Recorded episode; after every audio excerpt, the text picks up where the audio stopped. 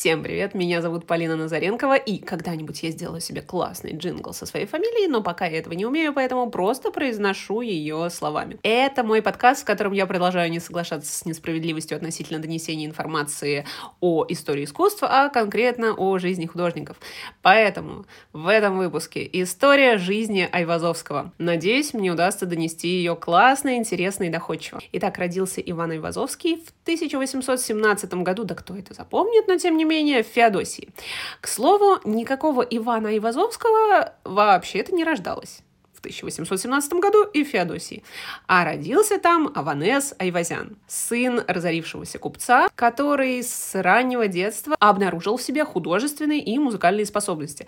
Если вы не знали, то в детстве Иван Айвазовский сам научился играть на скрипке. Как бы, да? Угу. Так как он жил на берегу моря, он очень часто ходил на побережье, смотрел на волны, смотрел на прибой, на отливы, приливы. Все это он отражал в своем творчестве. С самых ранних лет он начал э, делать какие-то зарисовки, писать маленькие картины, и сначала он делал это у себя в их э, маленьком, небогатом домике, а когда стены в доме закончились, он перешел на внешние стены дома. И таким образом э, обратил на себя внимание местного архитектора Якова Коха. Собственно, он и подсказал мальчику, что вообще-то тебе круто бы было заняться творчеством. Но семья Ивана Ивазовского была совсем не богатая, а в Академию художеств тогда не брали детей из э, семей разорившихся купцов. Тем не менее, после того, как э, Иван Айвазовский отучился в Симферопольской гимназии, ему оттуда дали рекомендацию в Императорскую академию художеств. Это была огромная удача, потому что положение семьи вообще не располагало к тому, чтобы сын отправился в столицу и обучался там ого-го в академии. Ввиду особых успехов Айвазовского в учении, было принято необычное для Академии художеств решение вы выпустить Айвазовского из Академии на два года раньше положенного срока. А эти два года потратить на его самостоятельные работы в Крыму. То есть э, можно сказать, что Академия отправляла Ивана в некоторую такую творческую командировку. А после Крыма его отправляли в командировку за границу на 6 лет. Это ли не успех и это ли не неистово крутое событие для молодого парня, который горит живописью, который обожает это дело, и тут, приехав из маленького города в столицу, он получает просто настоящий билет в жизнь. Естественно, в Крыму он пишет морские пейзажи и также занимается батальной живописью. Он даже участвовал в военных действиях на побережье Черкесии, где наблюдал с берега за высадкой десанта. В конце лета 1839 года, опять же, кто запомнит эту дату, кому это нужно, но тем не менее, Айвазовский вернулся в Петербург, где получил э, аттестат об окончании Академии художеств и свой первый чин. На секундочку, ему было 22 года, и отец его был разорившимся купцом, а он получает личное дворянство. В 1840 году Иван отправляется в Италию. Там, кстати, он знакомится с Гоголем. В Италии с ним происходит довольно интересное событие. Он пишет картину по бартеру. На что он меняет свою картину? Внимание, барабанная дробь на колбасу.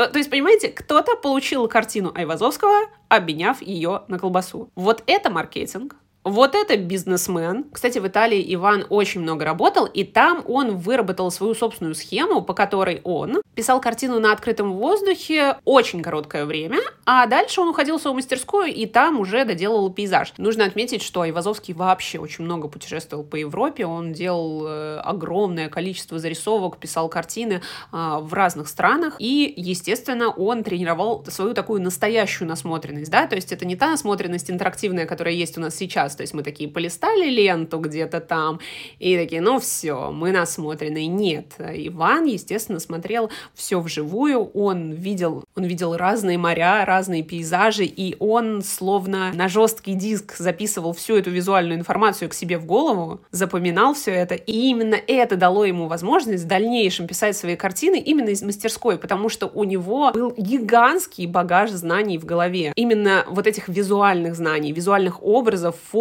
и воспоминаний. Давайте немножко коснемся личной жизни Ивана Ивазовского. Он э, был женат дважды, и первая его жена, Юлия Яковлевна Гревс, была англичанкой и дочерью врача. У них с Ивазовским было четыре ребенка, и их брак длился 12 лет могло показаться, что это была безумная идиллия, романтика, и все было чудесно и прекрасно. Возможно, так и было, но, к сожалению, есть информация о том, что э, развелись они э, кроме всего прочего, из-за систематического физического насилия в семье со стороны Ивана. Иван Ивазовский не хотел жить в столице, он хотел уехать в свой любимый Крым и жить там, а Юлия не разделяла этого его желания, она хотела остаться в столице, и, собственно, это стало в том числе одной из причин их развода. К слову, развелись они совсем не сразу, то есть разошлись они через 12 лет, а развелись только в 1877 году. Но, опять же, кому нужны эти цифры? Второй женой Ивана Ивазовского была Анна Никитична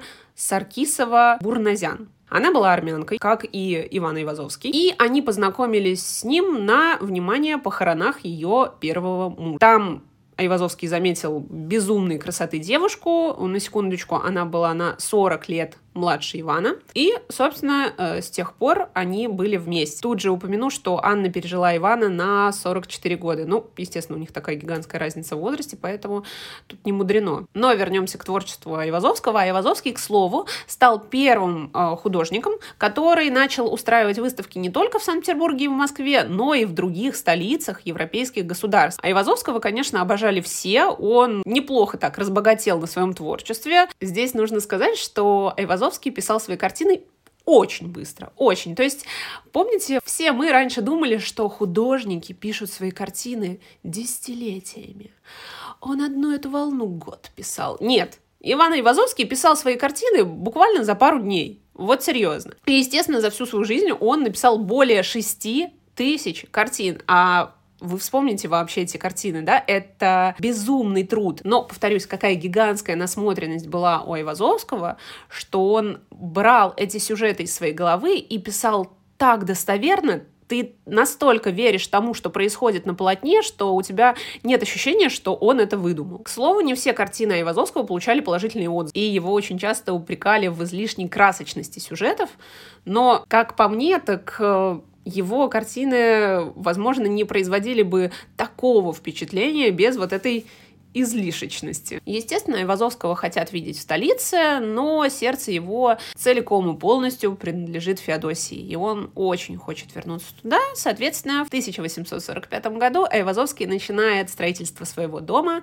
на городской набережной Феодосии. Иван считал Феодосию своим домом, и это неудивительно, он действительно там родился, и конечно, его все время тянуло туда, его морские пейзажи, его любовь к морю, она она зародилась там, и несмотря на то, что Петербург тоже морской город, но ему не нравилась вот эта шумиха, вот этот темп, да, который, естественно, нельзя сравнить с тем темпом, который есть сегодня, но ему нравилась более размеренная жизнь. И тут нельзя не упомянуть, что Айвазовский действительно активно занимался общественной жизнью Феодосии и всячески помогал своему городу. Например, он открыл в Феодосии школу искусств и картинную галерею. Он был инициатором э, строительства железной дороги Феодосия Джанкой, да, то есть такое не слабое как бы строительство. Также он инициировал постройку концертного зала и на личные средства возвел фонтан. Кроме того, Айвазовский очень увлекался раскопками и археологией. Кстати, многие из его находок находятся в Эрмитаже. Это его увлечение породило в нем желание вложиться и по собственному проекту возвести новое здание для музея древности. Тоже, само собой, Феодосии. Естественно, живя в Феодосии, Айвазовский очень плодотворен, он пишет огромное количество картин, но, напомню, как бы не любили Айвазовского, все равно найдутся те, которые захотят хотят сказать «нет, что-то тут не так». И находились те люди, которые утверждали, что а, вот эта живость картин, вот этот свет, который э, исходит да, от них, он, э, он не написан красками, нет. Это Айвазовский просто там лампу сзади как бы поставил, и вот э, поэтому создается такое впечатление. Ну, понимаете, да, даже в то время находились хейтеры. Как бы были хейтерами еще до того, как это стало мейнстримом. Кстати, Айвазовский был первым российским художником, чьи картины выставлялись в Лувре. И еще один факт касательно творческой жизни Айвазовского. Иногда он писал портреты. Но он писал портреты только своих близких людей. Никогда не делал это на заказ, никогда не делал это для кого-то, потому что попросили. Нет, только по собственному желанию и только близкие и друзья. А если касаться не художественных дел Айвазовского, то Айвазовский общался с Пушкиным. И сейчас можно подумать, вот это да, с Пушкиным. То есть можно было расспрашивать Александра Сергеевича о его произведениях прямо так, напрямую, задавать ему вопросы касательно сюжета, задавать вопросы относительно того, как эти персонажи родились в его голове. Но здесь небольшая загвоздочка. Айвазовский не прочитал ни одной книги Пушкина. И я даже скажу больше. Он просто за всю свою жизнь не прочитал ни одной книги. Сам Ивазовский говорил, зачем мне читать, если у меня есть свое мнение. Но спорить с гением как бы и, наверное, не хочется. Еще из причута Ивазовского, иногда, ожидая своих гостей, он доставал вино, и пока гости еще не пришли, он снимал все бирки с вина, все этикетки и клеил туда свои этикетки, которые он написал сам, и, естественно, на них было изображено море. Ну, а как еще? Приходя к Ивазовскому, было бы странно увидеть там маковые поля на этикетках. Там было море. Умер Айвазовский 2 мая 1900 года в возрасте 82 лет. То есть прожил он действительно долгую, насыщенную путешествиями, знакомствами и эмоциями жизнь. И оставив после себя, как я уже сказала, более 6 тысяч картин. Таким образом, Айвазовский был одним из самых плодотворных художников. И знаете, как по мне, так он прожил действительно классную жизнь художника он э, не страдал от недостатка средств, ему не приходилось писать картины, которые ему не нравятся для того, чтобы зарабатывать деньги. Он делал это в удовольствие, он писал то, что ему нравится, брал за это неплохие деньги. Это ли не мечта любого художника? Хотя, возможно, кто-то считает, что художник должен быть голодным. Но, видимо, Айвазовский не разделял этого мнения. Кстати, я тоже. Мне кажется, что намного круче быть таким, как Аванеса Ивазян, и действительно кайфовать от своей работы и жизни. Ну что, на этом краткий экскурс в жизни Вазовского подходит к концу.